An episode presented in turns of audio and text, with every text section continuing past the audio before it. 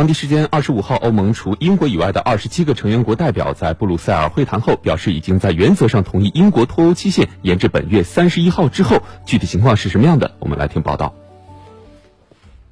到底延到什么时候呢？对于当天持续了两个多小时的会谈，欧盟官员拒绝透露更多细节。欧盟成员国代表将在下周一再次举行会议，继续讨论相关事宜。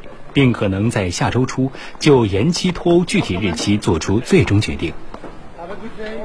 欧盟官员透露，现阶段欧盟倾向于把英国脱欧大限延至明年一月底，但考虑到英国可能在下月完成脱欧协议的立法工作，脱欧最终所需时间可能比预期中短，甚至有望在十一月中下旬正式脱欧。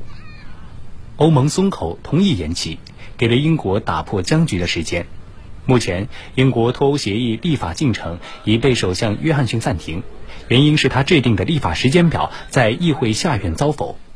但他表示，只要下院同意十二月十二号举行大选，他就会重启这一立法进程。而下周一，议会下院将就约翰逊提出的提前大选动议展开辩论。不过，最大在野党工党已表态称，不会支持提前大选。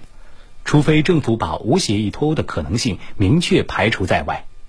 分析指出，提前大选的动议需要下院三分之二的议员支持，但鉴于目前工党的表态，这一动议能否通过仍是未知数。